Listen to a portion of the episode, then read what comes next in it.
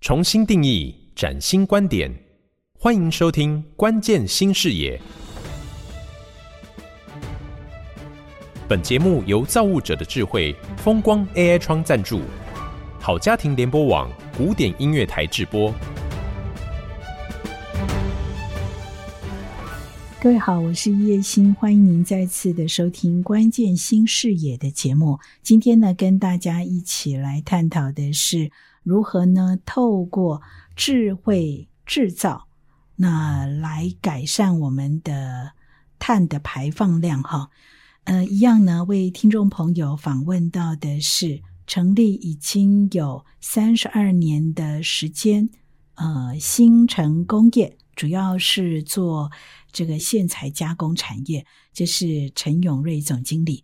另外一位呢，是从台南发机，专门呢是做螺丝螺帽的哦，有二十三年的历史。如宝兴业的王文信副董事长，他们在今天 Podcast 的平台里头呢，要以实际的案例来跟大家聊一聊，智慧制造是产业朝向绿色经济。环保营运的方向来发展，而企业呢，在这过程当中，如何的运用智慧制造整合的方式，达到碳中和？听说这个碳中和很难哈，但是我们今天要请他们来聊一聊如何跨出第一步。我想，我们先请陈总跟大家来谈一下好吗？好的，谈到这个议题之前，我先跟大家说明智慧制造什么是智慧。大家没有记忆会有智慧吗？所以在智慧制造首要的动作就是啊，让这些制造现场啊能够要有数据啊这个产生。因此啊，像现在大家很多会可以看得到，在设备上面安装的 smart bus，就是智慧装置啊，或者是一些感测器来收集这些数据资料，然后最后将这数据资料透过一些啊演算法也好，或者透过战情式的方式。能够展现出来，让我们可以做一些决策、一些判断。同样的，这些的数据资料都是在显示出我们设备现在运作的状态。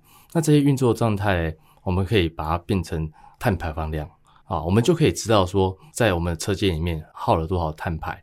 那再透过这些数据，可能透过 AI 的演算法，透过大数据的分析，我们就可以了解说，哦，我们的设备有可能哪些有浪费了。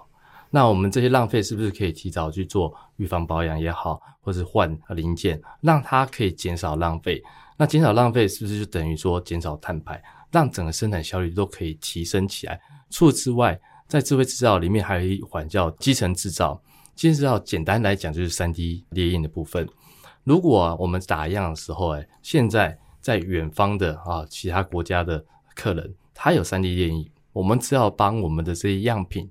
啊，能够变成数位化的方式传给他，他就不需要做运输了。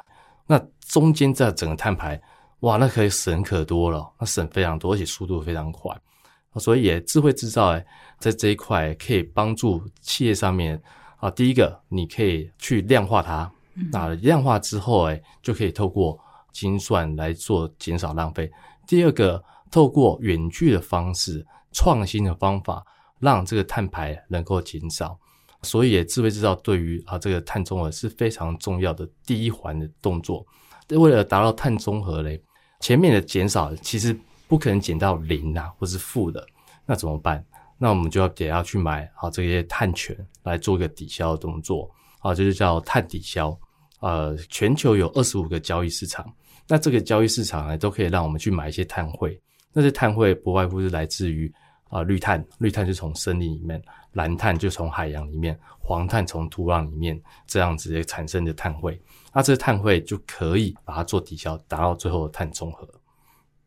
那王副董，你们那边的做法呢？我们这边的做法，我们会先从各个环节，因为其实第一个就是说，我们是主要是生产车用螺帽为主。那螺帽的制造，第一个就是原料。那我们在统计。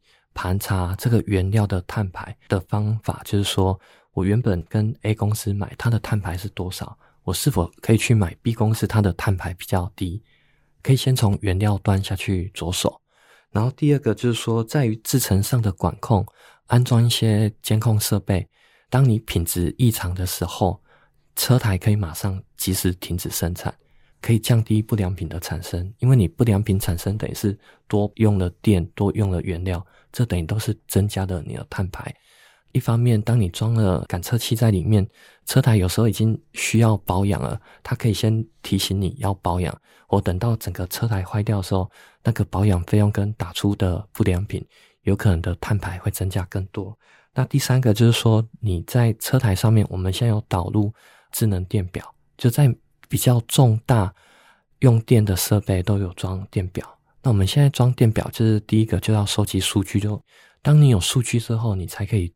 下一步的去改善，我有六台设备，那哪一台的耗电量比较高，我们就可以去针对这一台设备去做改善。然后还是说我可以把产品安排在用电量比较低的设备下去做改善。其实这样一步一步，每一个细节慢慢的去改善，其实对于碳它就会慢慢降低。那至于说如何达到碳中和，就如同呃陈总讲的，就有黄碳、蓝碳，最终还是需要用到。碳捕捉的技术才可以把这个碳整个中和掉，所以它是一个漫长的目标，对不对？对，是要先跨出第一步。对，一定要先量化，要先做盘查，那你才知道啊，你最后要买多少？你不是漫无目的去买一大堆碳权在那边。那当然，智慧制造也是产业朝向绿色经济跟环保营运的方向发展。如果更长远来看的话呢？它这样的一个智慧制造朝向绿色的经济产业来走，有什么帮助？哦，在绿色经济不外乎就是啊，绿色能源的的创新。那这些绿色能源创新呢，啊，都是以电的方式诶啊来做一个替代一些能源啊，像传统的天然气让锅炉发热，或是煤，或是其他的产生一些能量的哦这样的一个能能源替代它。所以，才为什么要做数位转型或是智慧制造这一块，才能达到我们要做的绿色经济啊这个方法。如果你没有做这一块转型的时候，是我相信是有其困难的。对，我想两位的产业刚好都跟未来的绿色经济有关哦。一个在用电嘛，哈，那车用的部分，电动车，我想这几年还有未来都是看涨的一个趋势。对，但是目前。车用的市场其实现在还没有在要求供应商。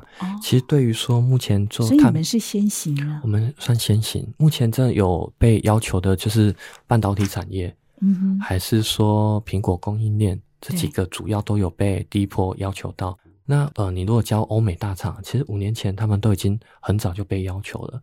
所以就我们有同学就已经被要求明年要去采购三十 percent 的绿电。哦，他们虽然被。要求的比较早，如果是车用的，在这几年其实还没有那么快的脚步，是因为现在他们对于燃油车跟电动车，其实还在那边没有很明确的定案，而且对技术上可能也还有一些呃落差了哈。其实电动车这部分不是说技术，而是说整个的充电桩，如果充电桩没有到位，那大家要使用电动车的。意愿其实不太高，对，有缺点，对，哎，缺点，它不像加油站这么方便了，对，所以我充电桩要先处理好。不过这应该会是一个未来的新趋势了，对，没错，这是未来的目标。你如何来看呢？电动车这部分吗？电动车这部分一定是未来要走的路，但是要走这一段之前，一定要把一些基础建设建立好。对，因为其实现在大家对于环保意识是越来越高。尤其是对电动车，其实大家都很喜欢，但是就有听到有人买了电动车，开不到一年就卖掉，赔很多钱。那为什么他要卖掉？就是因为他的一次里程数有可能三百到四百公里。那如果从台北开到台中，它有可能就开不回去。对，还是你在高速公路上，你稍微要加快速度一下，有可能瞬间那个里程数就降很快。它不像汽油车，它可以慢慢降。嗯那你们做相关产业的，及早就已经把碳中和或者是近零排放这件事情放在你们的规划当中。对，因为呃，老实说，因为外销的市场在今年度其实都明显走下坡。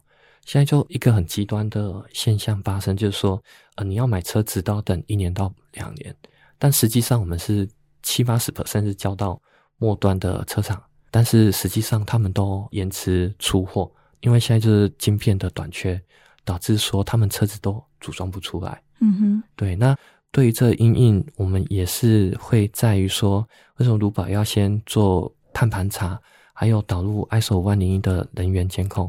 或许现在客人没有要求，那我们认为客人没有要求之前，我们先做是企业的竞争力。当客户来要求的时候，那个就是企业的生存力。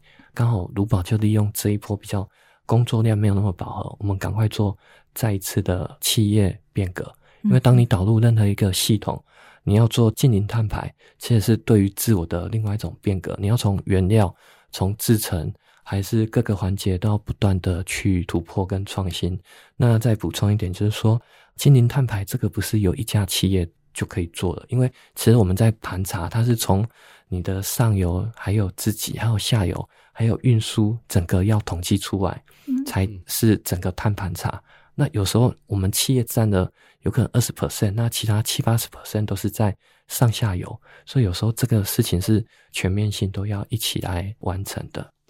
这也是我们制作啊关键新视野这个节目非常重要的核心。希望呢，透过这样一个知识的分享，可以让大家一起来有共识。那为地球也好，或为着企业未来的竞争力跟生存下去、永续的发展，共同的努力。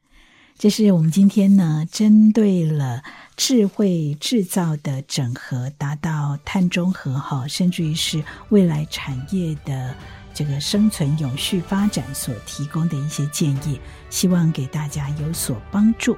如果你觉得我们的内容很精彩，欢迎你分享给你的亲朋好友，给我们五颗星的评价。我是叶欣，我们下回见。